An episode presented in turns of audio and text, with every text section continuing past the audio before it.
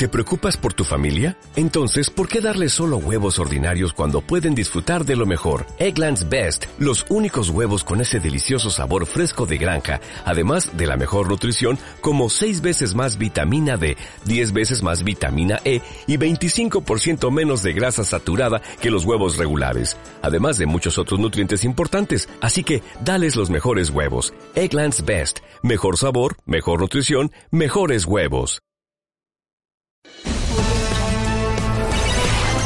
Demos Radio.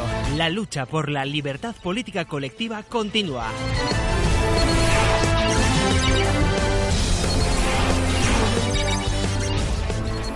Hola amigos de Demos, ¿qué tal aquí desde el continente americano? Soy Vicente Ferrer, desde Cartagena de Indias.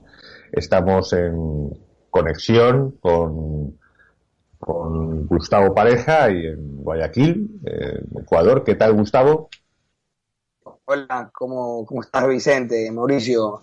Y a todos los que nos siguen una vez más aquí, encantado de estar con ustedes. Y Mauricio Ramírez en México DF. ¿Qué tal, Mauricio? Hola, ¿qué tal? Muy buenos días, buenas noches a todos. Este, encantado de estar nuevamente aquí en Demos. Bueno, pues aquí estamos de nuevo, ya sabéis, para eh, buscar, analizar y encontrar los criterios, criterios, no estamos para, para hacer, eh, dar opiniones, que para eso están ya los bloggers y los youtubers, sino para encontrar criterios lo más científico posibles para analizar la realidad política. Y su referencia a qué cerca o qué lejano está de poder conseguir esa libertad colectiva política que buscamos, que buscamos normalmente casi todos los que estamos en torno, en torno a este medio y estos programas, ¿no? Y que nos seguís. Así que en este momento este programa va a ser, estamos en la recta final de las elecciones de México, estamos eh, en las, eh, a punto de iniciar la, la nueva andadura en Colombia, y con, con, los últimos intentos de abuso del establishment para, para meter sus reformas, eh, aprovechando los últimos días, aunque sean en, funciones, no tiene ningún problema de eso, ya lo hemos visto en otros lugares. Y finalmente eh, eh, vamos a hablar, por supuesto, de, cosas que no sale en Europa, sobre todo, sobre todo la, el tema de Trump y las polémicas en torno a Trump en Estados Unidos algunas de las cuales, por ejemplo, lo, de la lo, lo, que están siendo perseguido, la persecución sistemática a la que está siendo sometidos eh, cualquier persona que, bueno, sus funcionarios naturalmente y, aquellos que hayan osado públicamente a hacer cierto apoyo, ¿no? En fin.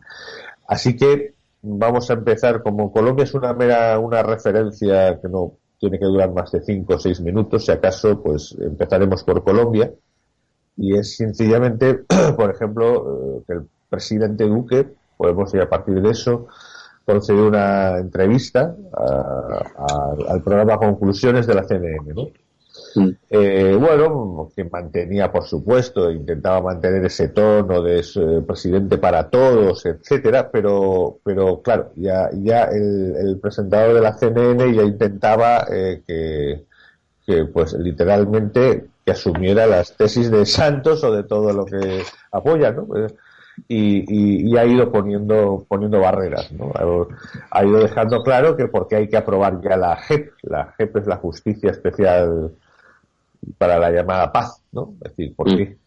Eh, eh, porque ya inmediatamente, cuando, eh, cuando todavía a la Corte Constitucional le falta en algunos de los procedimientos legislativos dar su, fallo al respecto de, la JEP, ¿no?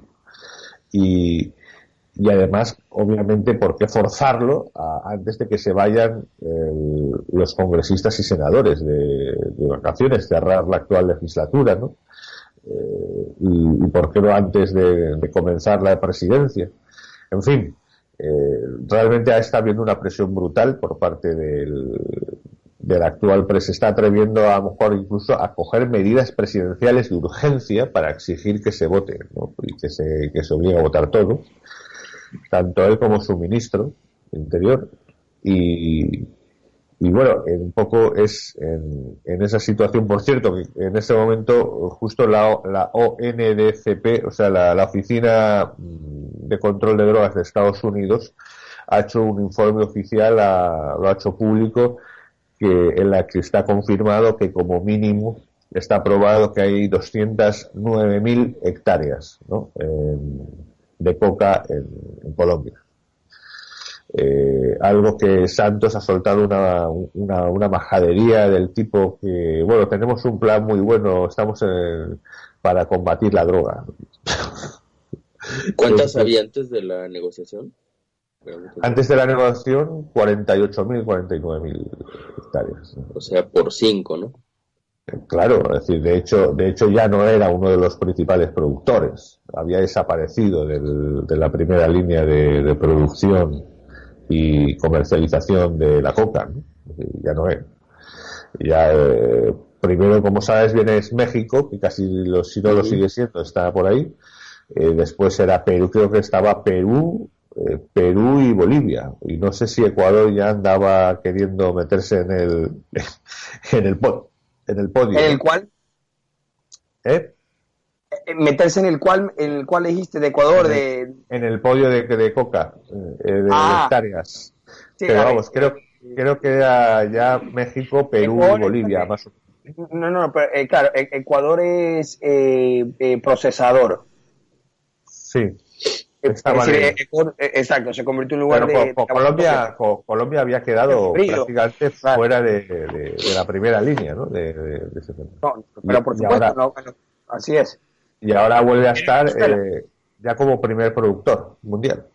de nuevo. Imagínate.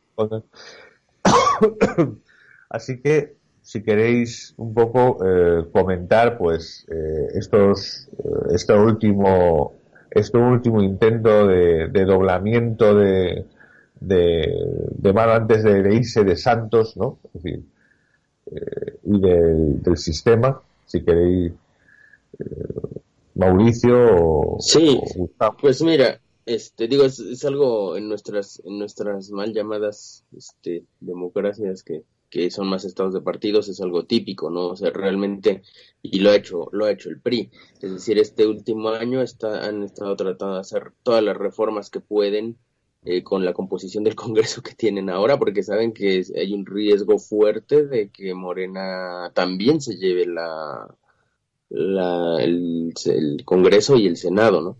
Entonces, la verdad es que no es, no es nada nuevo, este, tratan de dejar blindado lo más posible, pero la verdad es que, eh, digo, con esa, con esa tradición de reinicio cada periodo que, eh, no sé, en, Colombia, aquí, eh, aquí. Pero en Colombia sí, por eso mismo, Colombia, que no es un estado de partidos, eh, normalmente se respetaba, igual que se respetaba en Estados Unidos hasta que Obama, uh, hasta que Obama pervertido totalmente el, periodo de transición en su momento con, Trump eh, y lo ha, lo ha convertido, lo convirtió casi en una guerra.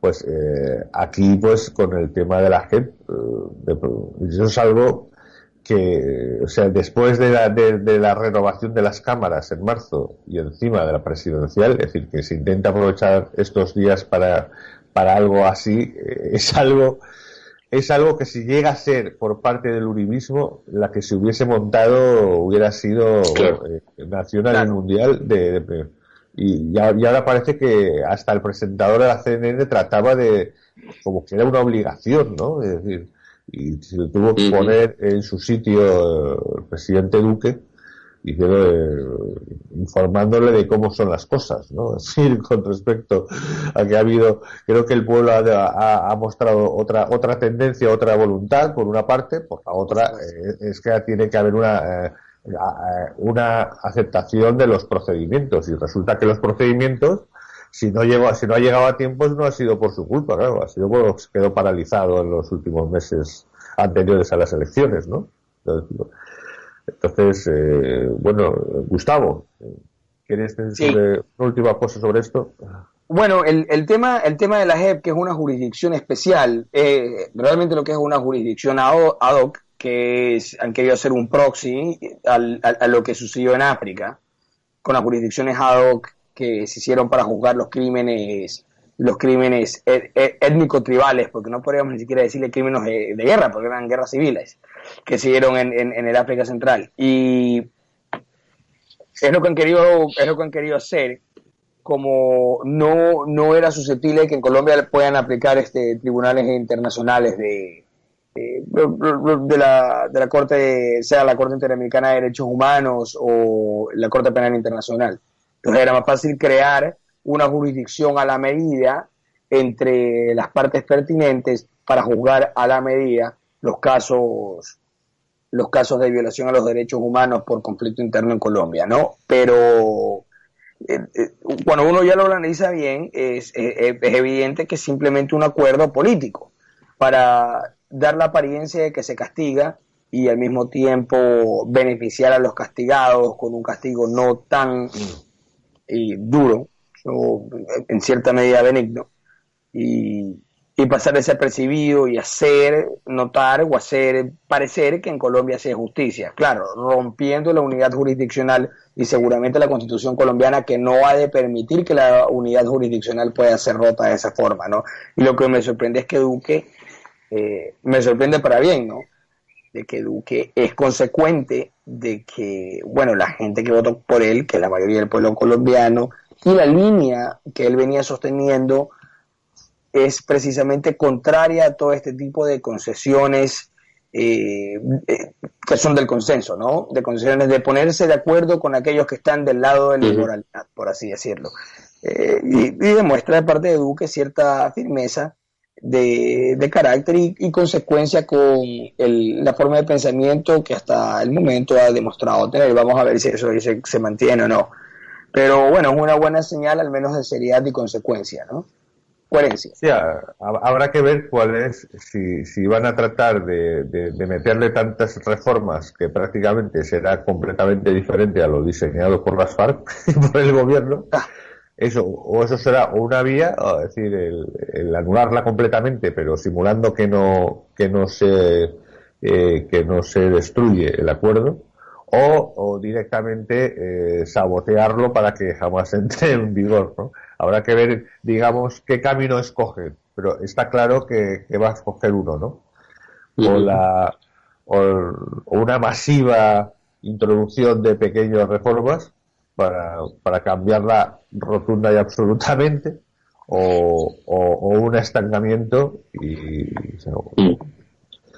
eh, sabemos que está pendiente toda esta gente que va camino de, Estados Unidos, ¿no? El Sandridge y, en las extradiciones. En fin.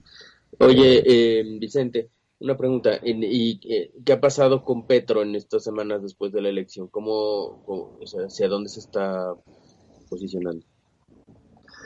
Petro eh, ya está empezando a insinuar que va a hacer toda la oposición dura que pueda, ¿no? Eh, porque ustedes saben que, que se izquierda, pues bueno, nadie, nadie se lo va a, le va a decir que, mal ni nada, ¿no?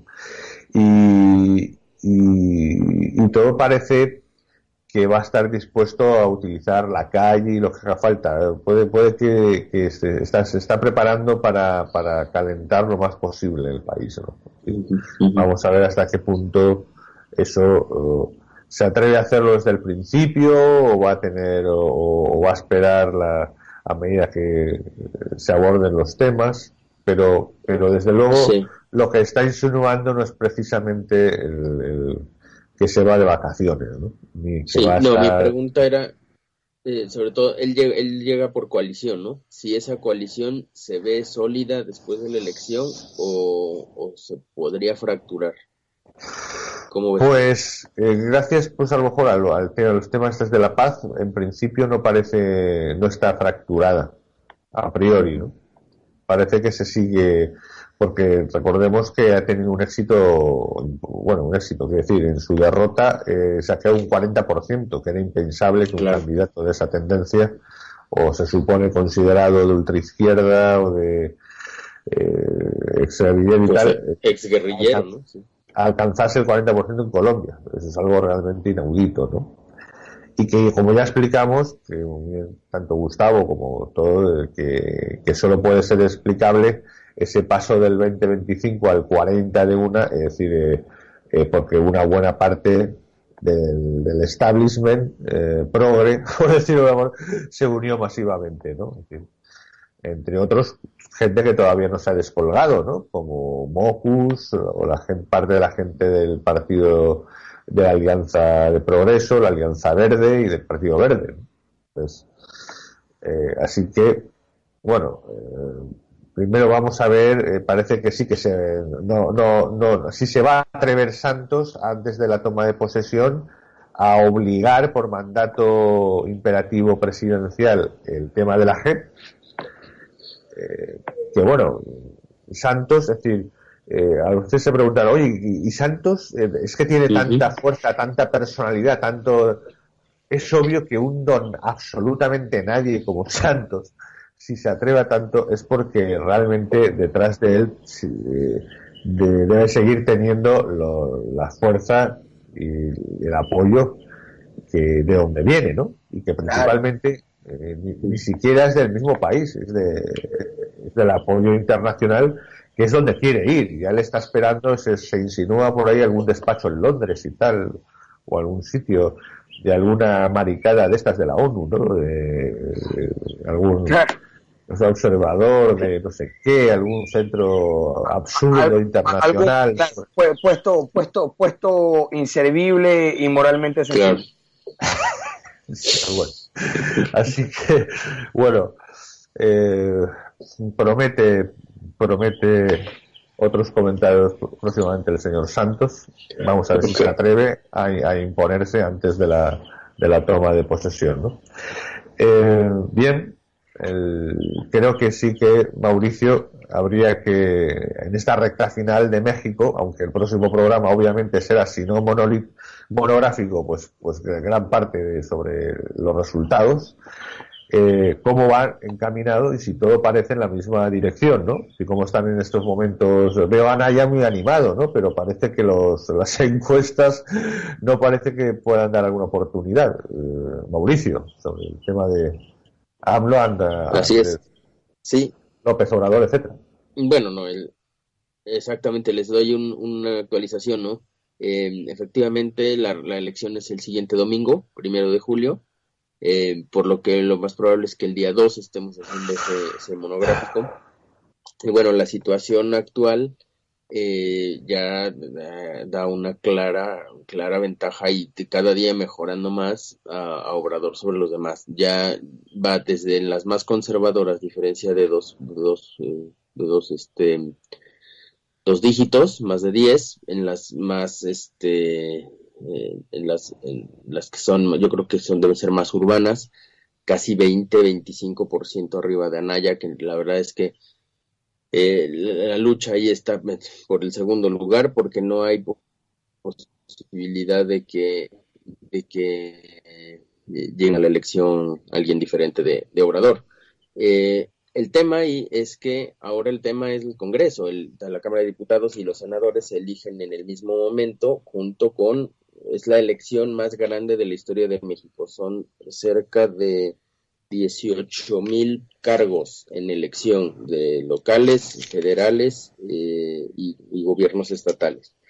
Entonces, el tema es, eh, eh, Obrador es un hecho que llega y está tratando, él ya, ya, él ya, ya no está haciendo proselitismo hacia él, sino tratando de que el equipo de Morena logre la mayoría en el Congreso, lo cual lo haría todavía más, más peligroso.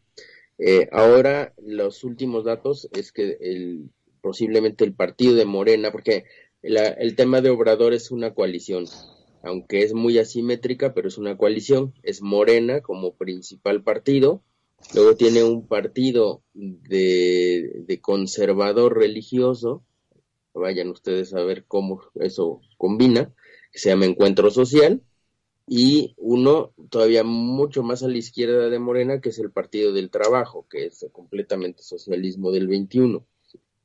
Ahora, esos tres, digamos, Morena tiene 40, lograría 40% del Congreso y en conjunto con la Alianza 46.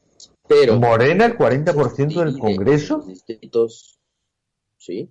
Morena sí, son las últimas encuestas que hay no pasaba del eh, pero el tema es que el tema es que como esto se divide en el uninominal, primera mayoría y, eh, y los de listas, probablemente el, país apunta que pudiera tener 260 de los 500 diputados, o sea, mayoría absoluta y, y en el Senado por ahí van, un 46% está llegando la coalición.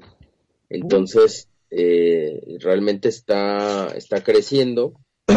Está, está, ya la campaña de Obrador ya no es por la presidencia, es para que voten todas las boletas lo mismo. Y, y bueno, ahí, ahí estamos, ¿no? Este, realmente no hay una oposición que le pueda, digamos, las estrategias han sido bastante fallidas. Eh, el, el, el, PRI tiene una ruptura de, definitiva con Anaya que impidió cualquier posible alianza hacia el voto útil a, que Meade se, se sumara a, la campaña de, de, Anaya para evitar que llegara eh, Obrador, así que le han dejado la cancha libre a través de las estrategias de atacarse entre ellos. Ese termómetro que yo que me gusta, que es que es Paco Taibo, que, va diciendo, está, está entusiasmado, se ha vuelto a quejar.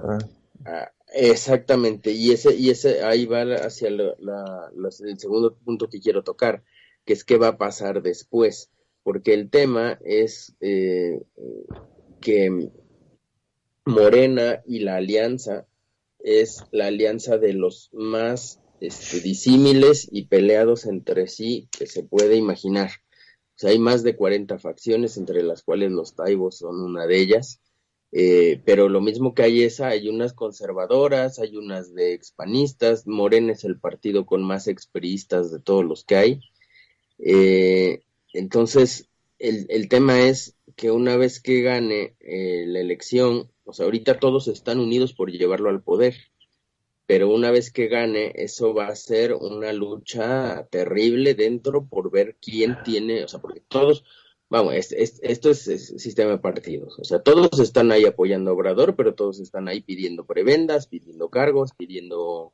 Entonces, justo el tema es cómo va a quedar eh, la, el, el, el, pleito entre esas 40 facciones, eh, simplemente entre los que quieren un reformismo más hacia la sí pero recuerda que, la, que, el, gran instrumento recuerda que el gran instrumento de un sistema de partidos es el consenso ¿no? exactamente. eso eso de llegar a acuerdos para una cosa y luego a otros por acuerdo para otra no sé si duraría mucho en algo así. Necesitan el consenso. Entonces exactamente ¿El Moreno y sus aliados podrá llegar a un consenso general?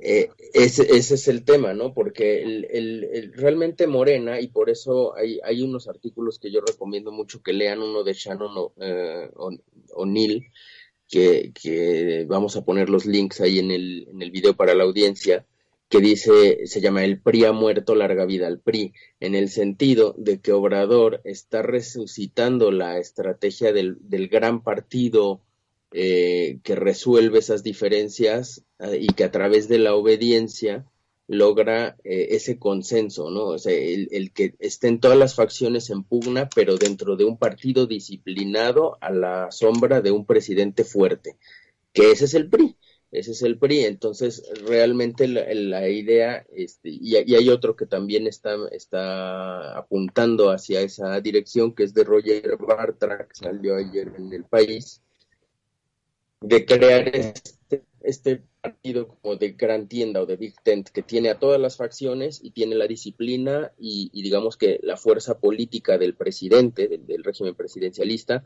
para hacer que exista el consenso de la obediencia y la disciplina, que la disciplina paga. Esa es la apuesta probablemente de Obrador, de revitalizar al PRI de los 60 y 70 que tenía esa, digamos, esa disciplina. Lo, lo que, lo que justo los, diferentes articulistas, y yo estoy de acuerdo con ellos, es que en la sociedad del siglo XXI esa obediencia no, no va a ser como él espera, o sea, no va a ser como tan lenta como claro. o sea ahí había, había gente pero él cargó bueno, años y no tuvo problemas tienes el mismo problema en el partido en el partido demócrata de Estados Unidos que vendría imagínate a ser un, los, los, alemana Sí, sí, Gustavo.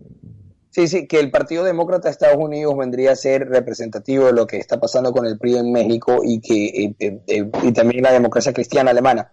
Y en, Estados Unidos tú ya comienzas a ver que las brechas ideológicas entre las diferentes facciones dentro del Partido Demócrata son tan grandes que a la larga el Partido Demócrata de Estados Unidos, si no logra tener un líder que una a las diferentes facciones, el Partido Demócrata está, está por desintegrarse en los Estados Unidos. precisamente la irrupción de Sanders demuestra dos líneas muy diferentes dentro del Partido Demócrata. La de Hillary Clinton, que es un progresismo capitalista bancario, y la de Bernie Sanders, que es eh, una, mezcla de populismo con chavismo del siglo XXI.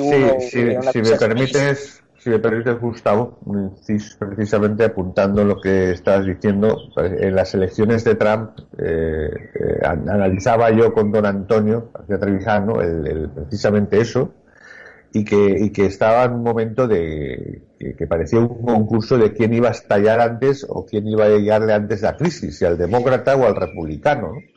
Y concretamente el, el demócrata eh, veíamos, y yo analizaba en ese momento, no sé cómo, en este instante no sé cómo si habrá evolucionado más en, qué dirección, pero distinguía como, como tres grupos, más que dos, tres grupos. El que tú has dicho de Sanders, que es socialismo increíble de ver en Estados Unidos.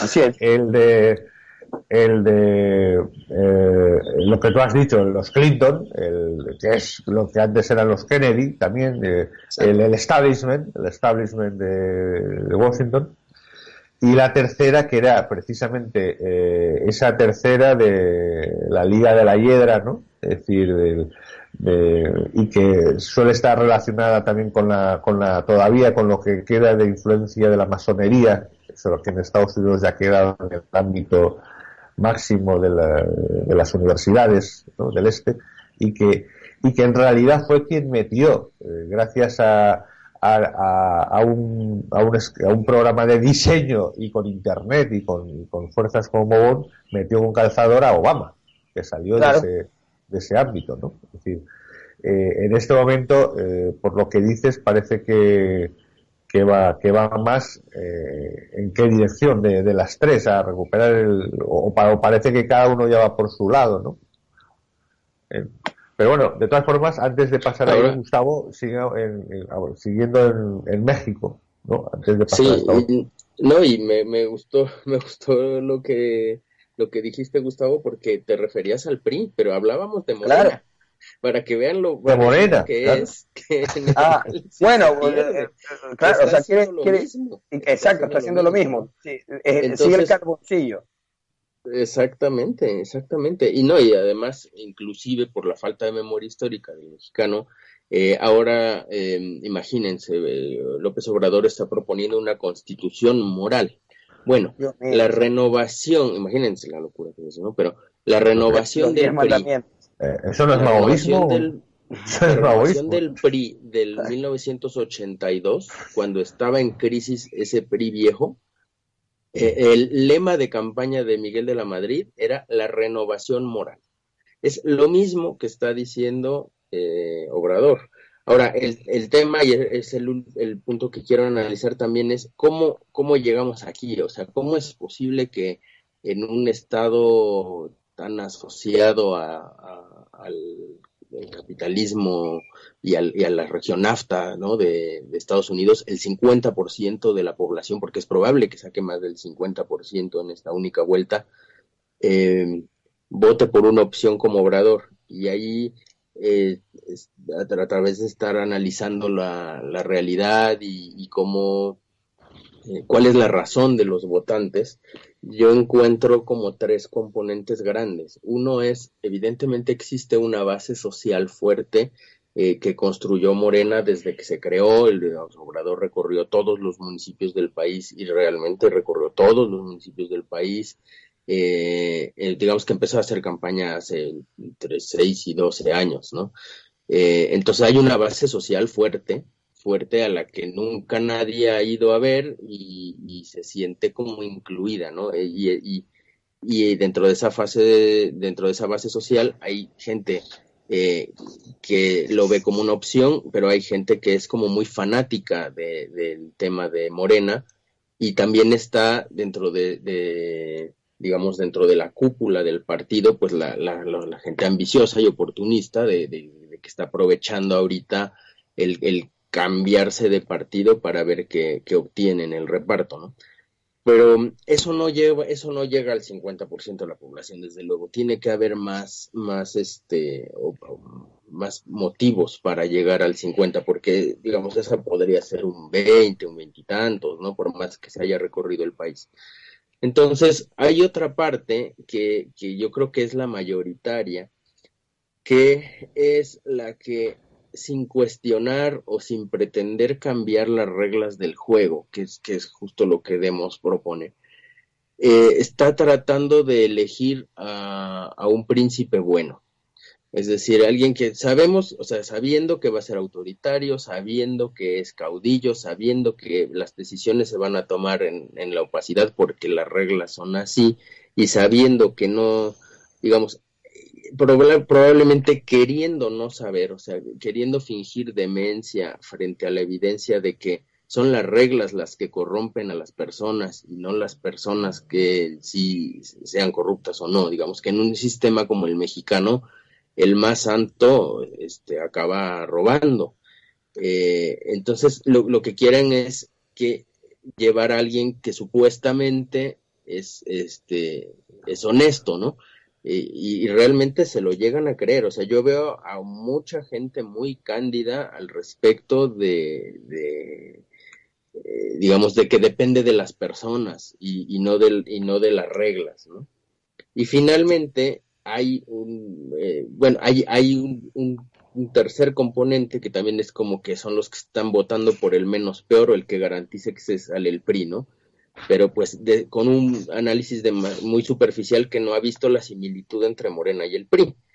Y finalmente, eh, hay, hay algún componente que está votando a, Morena por, con, un poco más de conocimiento y menos ingenuidad, que quiere que eh, Morena llegue al poder para que de una vez por todas el, pueblo note que Morena tampoco es una opción y que no hay opciones dentro del sistema de partidos y que se tiene que buscar la solución en otro lado, ¿no? Justo para es, la gente que quiere mostrarle a esa gente ingenua y cándida que eh, no, no, tiene opciones dentro del sistema de partidos y digamos que ya se saquen por una vez ese lema de que el PRIAN no ha dejado gobernar a nadie de izquierda y que ese es el culpable de todo y demás.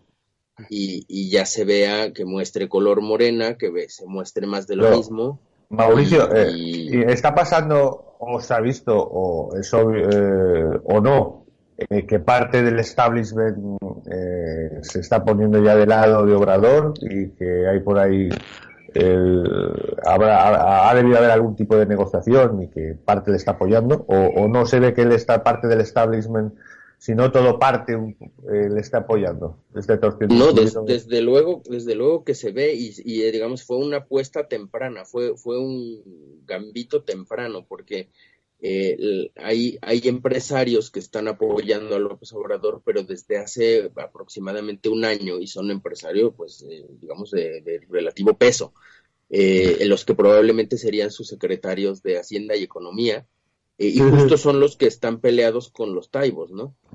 entonces, definitivamente hay apoyo de, cierta parte del establishment y qué bueno que tocas el punto, porque la, la última por ahí Jorge Castañeda publicó que ya había habido un entendimiento entre el equipo de Peña Nieto y Obrador para eh, que el PRI no usara la maquinaria en su contra en la, en la elección, cosa que yo veo, al menos algo van a aparentar, porque la guerra sucia está todo lo que da, ¿eh? Ahora voy sobre el tema del efectivo, pero em, el tema es que a cambio de la inmunidad de Peña Nieto una vez que llegue eh, Obrador a la presidencia, ¿no? Porque Anaya había dicho que lo quería mandar a la cárcel también a Peña Nieto, ¿no? Pero entonces a cambio de inmunidad, eh, es probable que alguna conversación de estas haya, haya tenido efecto, particularmente porque a la semana de que se publicó eso hubo un ataque desde la Fiscalía General sobre Anaya. Así que los ataques del PRI son más sobre el segundo lugar. Eh, sí que es probable que algo así haya. Y, respecto al tema que mencionaba de la, de la guerra sucia, bueno, está, todo lo que da, ¿eh? o sea, desde, bueno, recordarán ese documental falso del populismo en América Latina que nunca existió y que fue, fue un anuncio que salió aquí en todos los medios y demás, y que el programa al parecer nunca existió, ¿no? Eh, o sea, sí ha, sí ha habido golpes bajos de, de, todos los, de todos los colores. Ahora, bueno, los venezolanos que están últimamente, perdona, Mauricio, muy, muy activos en todas partes, incluido México, han sacado ahí un rap eh, que parece que está siendo muy viral, ¿no? Contra Obrador. Y sí, sí, sí, pero bueno, mira, la, verdad es que contra, contra el 50% de la población no creo que pueda hacer mucho. Lo que sí, este, para que se den cuenta, ¿eh? ¿Eh? ya habíamos hablado en un programa, recuerdo, con don Antonio, en julio, me parece, que en México cada que hay campaña presidencial eh, y, campaña al Congreso se incrementa el número de, dinero circulante en efectivo. Bueno, este año es lo más absurdo del, planeta. Lo, lo, han, lo han calculado en el Banco de México, ¿eh? No, no esto no es de 2.150 millones de dólares adicionales a lo típico de los últimos 20 años. Y eso es entre, la, obviamente, las fuentes eh, lícitas e ilícitas de dinero en las campañas, pero también del crimen organizado. Entonces, la situación está, es una campaña bastante violenta. Más, más de mil candidatos han renunciado a la candidatura por presiones y más de 116 han sido asesinados. A la vida, a la vida. Exactamente, entonces, digamos, 116, en el que se da. 116 en cuánto tiempo? Aproximadamente. En la campaña, en la campaña, digamos, la campaña inició eh, en enero, pon tú. No te puedo creer, estamos hablando que en seis meses han matado ciento y pico de candidatos. Sí, ayer uno, el último. Y mil han renunciado, mil de los 18 mil. Entonces, ah. estás, hablando de una componente. Es un narcoestado. Es un narcoestado. Sí. Sí, es una pena que decirlo, pero quiero decir, eh, vamos a ver, eh, con todo lo que es, eh, criticamos el sistema de partidos, tú imagínate en cualquier país de la Unión Europea que mataran a 100, no a uno o a dos. Se paralizaba el país. Hay que reflexionar qué pasa todavía como para que, desgraciadamente, sobre todo en el área iberoamericana, latinoamericana, eh, se tolere esa cierta normalidad, ¿no? Y no, se paren máquinas al primero, no a los... Venga, si llegamos a 200 eh, hacemos un paso, ¿sabes? No, eh, si no es el primero de una, ¿no? Entonces, hay que, hacer un poco Dime tú cómo los americanos no. se van a sentir atemorizados de que millones de mexicanos crucen la frontera teniendo ese historial México, o sea... que, la política, claro, que la política de Estados Unidos no se volverá así cuando los mexicanos sean mayoría. O sea, ¿qué pensáis ahí en México? Pero, pero, el, tema no es de si son mexicanos o no, el, tema el tema es de cómo No, sí, porque es idiosincrasia. Está eh, es, que, es, que, es que no son dos cosas. ¿no? Eh, no, mira, como cuando los italianos fueron, llevaron eh, de su propia idiosincrasia, especialmente los italianos del sur, en el crimen organizado. De todas formas, de todas formas, Mauricio, para con, un poco ya concluyendo, porque para, al fin y al cabo, hay que un poco resumir, estamos en la recta final. Eh, sí que será interesante de analizar eh, lo que puede venir el, el, próximo día, cuando parece que se confirmen las cosas. Pero sí que quería yo, ya para, dejando una, una reflexión que no sé qué. Eh, sobre lo que comentaba antes contigo, sobre México, ¿no? Que, que con todo, México, lo, que es un gigante, que en algún momento pues eh, pudo ser eh, y de hecho yo creo que aspiró a ser, ¿no? Y, fue pues un poco la cabeza o, trató de tener liderazgo de todo el de todo el subcontinente o el continente iberoamericano, latinoamericano, eh, cómo ahora, hoy en día, incluso aunque tuviese una cierta eh, convulsión con la, política interna, cómo se, está, está tan desligada del resto de no solamente Sudamérica, sino Centroamérica, en fin, de toda Latinoamérica, ¿no? sí, y, eso es verdad. Poco, tan poco conectado, porque y eso es realmente México está casi cada vez más económica y socialmente ensamblada con, con Estados Unidos y con Norteamérica, con Canadá incluida. Y, y además, y energéticamente además, no, el, el, tema es, eh, eh, esa es una vocación que nació eh, con el, el, Tratado de Libre Comercio desde los noventas, donde se despega y realmente de ahí no le vuelve a interesar nada hacia el sur, todo hacia el norte, eh, y que hay cierto consenso entre los diferentes eh, grupos políticos, porque, digamos, no es que Morena esté pensando ver más al sur, ¿no? La verdad es que Morena está, no, no hay un tema al respecto, ¿no? O sea, este, le interesa muchísimo más la parte Norteamérica. Quedó consolidada además ahora con Peña Nieto, con las reformas energéticas, como somos un brazo proveedor de, de energía y consumidor de, de, gas y de, y de gasolina eh, de Estados Unidos. Entonces, la integración estratégica energética es absolutamente completa y muy probablemente eh, sea también eh, militar, ¿no? Digamos, hasta ahora, se, digamos, siendo que no tenemos ninguna posibilidad de tener independencia geopolítica, al menos no existe ninguna base militar, ¿no? Este, con este tema del, del crimen organizado, no sé si, si será una de las cartas con las que jugará, vamos, sería lo, lo, peor que podría ser Obrador, ¿no?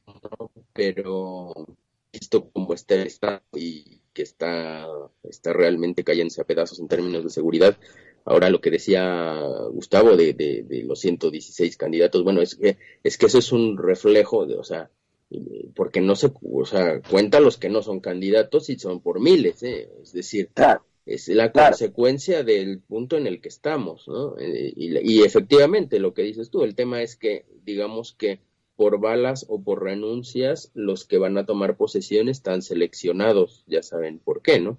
Pero Entonces, sin duda. Eh, sí, la cosa pinta muy mal, muy mal en términos de, poder tener una solución respecto al tema de, del crimen organizado y la política. Pues bien, eh, si quieres, si, Gustavo, si quieres hacer un último comentario, o, tú, Mauricio, sobre antes de pasar a. Uno, uno, pequeño final, que en, México, México tiene muy difícil que el pueblo mexicano recupere su política cuando el crimen organizado es, es casi una fuerza militar en el país sea, si en su conjunto uno, uno, uno, uno calcula la potencia de todas las diferentes organizaciones del crimen en México, esa potencia es equiparable a la de las fuerzas de seguridad del Estado. Si es, que parece, parece, no sé si me equivoco, pero, pero parece, aunque haya habido ocupación de del ejército, de acuerdo, pero parece que realmente no ha habido una, una guerra total contra, contra la estructura del crimen organizado, realmente no, la va a poder ganar. Exacto. Y, justo, y, qué, bueno que tocan el punto, justo el tema es, o sea, la, la ha habido en las calles, lo cual es una tontería porque no la ha habido desde el lado financiero. Y, claro, por eso, por eso. el tema es que, por ejemplo, a ese respecto, a ese respecto, este, lo único que sabemos de Morena es que está planteando una amnistía. Entonces, imagínate tú, Ahora, el tema es que también este, no se puede ver esto disociado del tema de que las armas y el dinero pues vienen de Estados Unidos, ¿no? O sea, es decir, el, el, problema no, no es de, digamos, de que culturalmente los mexicanos sean así de madre. Es un negocio que está liderado desde Estados Unidos y acá se pagan los muertos, ¿no? Y, y allá se generan ganancias, ¿no? Y claro que las ganancias fluyen hacia acá, pero digamos que eh, es eh, son copartícipes, ¿no? Sí, ah, sin duda, que hay mercaderes, aunque yo discrepo un poco, hay mercaderes de la muerte de todas partes siempre que estimulan a naciones que ya de por sí son caldo de cultivo para el crimen y las hacen mil veces peores. Yo creo que tenemos una, una cuestión idiosincrática de América Latina, todavía eh, no hemos evolucionado, tenemos una mayor tendencia al crimen, una tendencia que probablemente sea cultural, eh, pero se exacerba, se vuelve mucho, se vuelve mucho peor por el hecho de que, de que la droga y el consumo, la demanda de la misma por parte de los países desarrollados es como es. Entonces eso hace que las características y patrones que lleven a nuestros territorios a tener proclividad al crimen se sobredimensionen. Es sí, y se hagan muy ambientales. Exactamente. No, yo, yo creo que pero tenemos que reconocer que más, tenemos, más, por tendencia. Pero no tendencia al crimen, sino una tendencia a, la organización eh, de la de familia como cuando yo me eh, sí, como Estado paralelo a, la familia y a la, oligarquía, de, la cual. Pues, ya solucionar con golpes de mano, porque eso es muy, eso, muy del criollismo y el mestizaje de América Latina, a solucionar con golpes de mano y por la fuerza problemas que el Estado no puede solucionar. Pues si el crimen organizado realmente aparece como un proxy estatal. Y, tenemos el ejemplo de Venezuela, los colectivos hacen las veces de fuerza de seguridad del Estado. nosotros pues, problemas de estados débiles. Pues si queréis, eh, ya quedan pocos minutos, vamos, vamos con, con, Estados Unidos, que están entretenidos, como no puede ser de otra forma, en esta presidencia. Y esta vez, esta vez, yo no sé si es que los demócratas, de verdad, esto, esto ya lo decíamos, creo, ya de hace un año, ¿no? Es decir, en, cuando, en los primeros meses de Trump. No, pero es que ahora, o sea, las cosas que están haciendo eh, siguen marcando sea, hace cosas sin precedentes, ¿no? Desde aquella del verano pasado, del año pasado, es aquella incursión en la memoria histórica zapateril, ¿no? Eh, mínima incursión en la memoria histórica que afortunadamente duró poco, eh, atacando al pobre Lee y tal, las estatuas. Afortunadamente no trataron de sacarlo de su tumba. Eh, pero bien, y ahora lo, último es el tenemos a Maxim Waters, congresista afro del Partido Demócrata, llamando al, literalmente a hostigar absolutamente eh, a todo aquel que, haya mostrado algún apoyo a Trump, no digamos, por supuesto, los funcionarios de Trump. Eh, de tal forma que, bueno, es lo que en España en algún momento llamamos, eh, por cierto, llegado, importado de Argentina, los scratches el, ir a la casa, voy a ir a la casa de uno o donde, o si estás en un restaurante, a buchearte, obligarte a no poder hacer lo que tener que irte o tener que, en fin, eh, es decir, hostigar, hostigar, bullying, bullying, esto que llaman con el bullying puro y duro, ¿no? Oye, pues a gran escala, ¿no? Y, bueno, ahora de pronto ha salido, ha, ha habido hasta comentaristas ya, eh, claro, saliendo diciendo que, que para colmo constitucionalmente es posible en cuanto, por ejemplo, a los negocios privados. Es decir, tú no puedes discriminar por raza, por sexo, etcétera, pero tú en tu negocio sí que puedes discriminar porque te parezca que X tiene una idea que, que, te es hiriente, ¿no? Y lo puedes tirar de tu negocio. Eso sí que parece ser que sí que es legal. Sí que es legal, ¿no? Entonces, claro, eh, por razones ideológicas políticas sí. Eh, por cualquier otra no sería, pero ideológica política sí. Entonces, el, claro, eh, la, que se ha organizado y naturalmente eso tiene respuesta. Es decir, a, ver si los, los WAS, especialmente de, de extracción no muy elevada, es decir, eh, van a van a comportar invitando al té, precisamente. Pues, eh, entonces, en algunas eh, en, uno de los últimos discursos de Trump, ya a un a un periodista de la CNN lo invitaron a volver a su casa, ¿no? Es decir, no de la forma más cortés posible. Entonces, eh, bueno, estamos en una situación que, que, ya está el Partido Demócrata y ya le ha dicho a Maxim Waters que a lo mejor habrá que plantearse parar un poco no sea que eso a lo mejor afecte las elecciones de noviembre. no sea que, ¿verdad? ¿Sabes? Así dicho. En fin, eh, tú que has estado. Bueno, es un aparicio, dime. Bueno, yo nada más quiero. Creo que a dos años de, de que tomó posesión, este.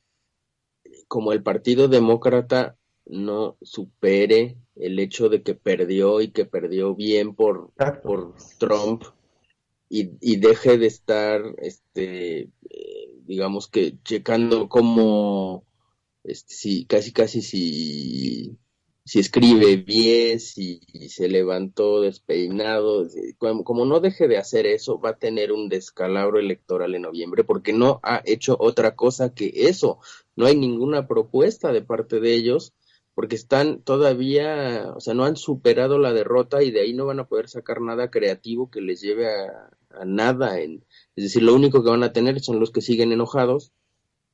Y en cambio, eh, digamos, ahora está el tema con esto de la guerra comercial con China, pero hasta, hasta mediados de mayo el problema de la economía de Estados Unidos era que iba demasiado bien, iba tan demasiado bien que podía tener temas inflacionarios, pero fuera de eso todos los índices estaban en récord, este, todo los salarios y el empleo en récord, entonces contra eso qué van a decir, que, que se peina mal, que, que habla ruso, Claro. ¿no? Y, no han tenido ningún esfuerzo por tener una alternativa.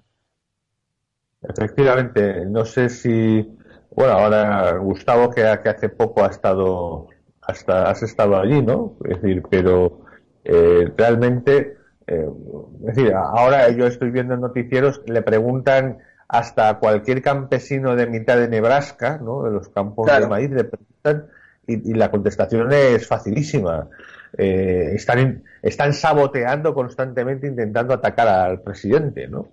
Claro. Y, entonces, no sé si hasta qué punto Gustavo, ahora que quedan cinco minutos a ver, sí, la guerra contra Trump, la guerra contra Trump, como precisamente dice Mauricio, no puede hacer, no puede hacerse sobre hechos, el, porque los, los números están en favor de Trump eh, sea por él o no sea por él.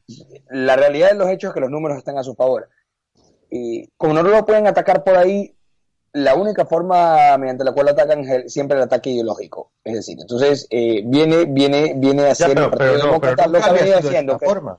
Pero nunca ha sido esta eh, forma. bueno, porque, porque el Partido Demócrata en los últimos 15 años ha mutado en lo que realmente ya, ya, ya, ya era, pero muy, muy dentro y no de forma facial, es decir, no de forma externa que es el, es el subvertidor social de Estados Unidos. El Partido Demócrata es el partido que se ha dedicado a la guerra cultural, y esto lo dijo Antonín Escalía, no lo digo yo, y se dedicó a la subversión social, a la, a la, a la inversión de los valores, transvalorar todo, y precisamente al reclamar superioridad moral, curiosamente siendo el corruptor moral de Estados Unidos, se sintieron con el derecho divino de ser el, aquel que ejerce el bullying emocional o el bullying moral sobre aquellos que emergen para romper el consenso o romper la línea de pensamiento que ya se convirtió en dominante en Estados Unidos. Sean estos destructores del consenso, Pat Buchanan, Ron Paul, etcétera, los que estuvieron en los 90, ¿no?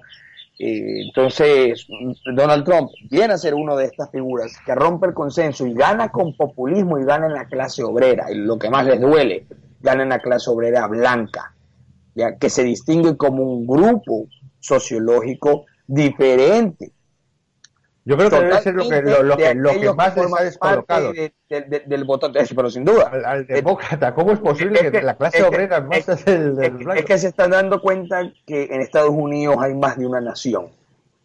Pero es algo que yo he venido diciendo hace mucho tiempo. Y los demócratas no entienden que ese es el problema. No lo pueden, tienen una barrera cognitiva, no lo pueden entender, sus intelectuales no lo pueden entender. Porque ellos no ven el mundo desde el punto de vista del realismo, ellos ven el mundo desde el idealismo, de la comunidad global, de una sola nación planetaria. No lo pueden entender, si, si, me hago, si me hago, si me puedo explicar. E, ellos ven el mundo diferente, entonces no lo pueden entender, entonces ni siquiera saben cómo reaccionar a cada tipo de ataque de Trump, porque Trump ¿qué hace? Es muy hábil. Antes de que ellos le hagan un bullying moral a él, él les hace un bullying a ellos. Y ellos estallan en histeria y no saben cómo responderle porque son hipersensibles moralmente y quieren eh, atacar a Trump haciéndolo quedar moralmente frente a su base votante. No lo logran hacer. Eh, han perdido la calidad en el juego para poder derrotar a otro que es mucho más hábil que tú y que no tiene ningún tipo de resquicio en decir lo que le da la gana. Y encima, como tenga buenos resultados, lo llevan. Eh, no, por eso digo, y para colmo, los números, los números le permiten que él haga lo que quiera. y, y, hasta las fotos, ¿no? Hasta, con Corea del, del, Norte, ¿no? Que, que Obama debe, debe estar repitiéndose el vídeo varias veces eh, al día. En fin, un última, que ya cerramos el programa por hoy, que no ha estado nada mal, creo que ha estado muy bien. Eh, Mauricio, unas, una reflexión un poco sobre, sobre el tema que acabamos de decir de América. Mm, bien, no, pues realmente estamos aquí este, viendo ahí que, tendremos a partir del 1 de julio, cómo es esa, esa lucha de facciones dentro de, Morena. Y, bueno, recordar el, el, tema, ¿no? Yo me, me parece a mí que el, el, tema del crimen organizado es completamente transnacional y, y realmente no, no, podría funcionar si, si, no hubiera apoyo del, del, de, parte de Estados Unidos a, al consumo y a hay tolerancia ¿no? con el consumo y con y, y, y con eh, cierta parte del negocio que definitivamente está, está allá, ¿no? Gustavo. Eh, como reflexión final, bueno, eh, hay paralelismos en, en, la progresía y en los partidos del establecimiento de toda América, del norte hasta el sur, ¿no? Eh, eso demuestra que está comenzando a haber, se están rasgando las bases, se están quebrando las bases de los últimos 200 años de totalitarismo liberal y de idealismo liberal. Yo lo, planteo desde un punto de vista neta. Especifiquemos que, que liberal estás hablando de, liberal de, claro, esta, esta teoría de, culturalmente. exactamente, sí, sí. Eh, bueno, de liberal. Pero me voy incluso a Adam Smith y todos, ¿no? A ellos también. Me voy, no los veo como libertarios. Es diferente.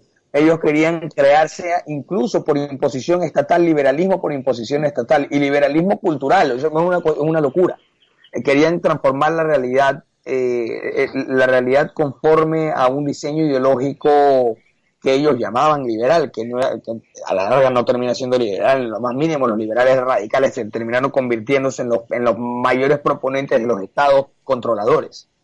Eh, y en Estados Unidos es latente. Los liberales fueron los que más han crecido el tamaño del Estado, los llamados los liberales. Entonces, cuando yo, yo me refiero a, a, estos utópicos. Claro, pero el, eh, concepto de Estados Unidos sería lo contrario en Europa. Claro, sería lo contrario. Claro, por eso realmente en Estados Unidos, cuando uno habla de liberales clásicos, en Estados Unidos son los libertarians. Ah, claro. Que, son el, el, la nación, el individuo, el pequeño propietario. Yo sí, que me parece que podremos hacer también otra reflexión y para que tener un, criterio muy objetivo y muy realista, ¿no? que es el, cómo en, México, ya cerca de una elección que se cree que se cree definitiva y se cree que puede ser histórica, resulta que, que, están trabajando las mismas fuerzas y, y, y mientras que en Estados Unidos hay una batalla real y hay una política real todavía, ¿no? Es decir, hay libertad. Ah, bueno, ya tenemos que, irnos y eso sí, nos, nos, esperemos que nos veremos el próximo día, que promete ser muy entretenido, sobre todo de México, ¿no? bueno, Mauricio, hasta el próximo día. Gustavo. Hasta, hasta el otro día, muy bien. Y nos vemos, amigos. Nos vemos, nos vemos, amigos. Adiós. Hasta luego. Y gracias, Xavi, por la técnica. Gracias, Xavi, por la técnica. Gracias por escuchar Demos Radio. Puedes seguir nuestras retransmisiones en nuestras redes sociales. En YouTube Demos TV, en Facebook Demos Radio TV y en Twitter Demos Radio TV.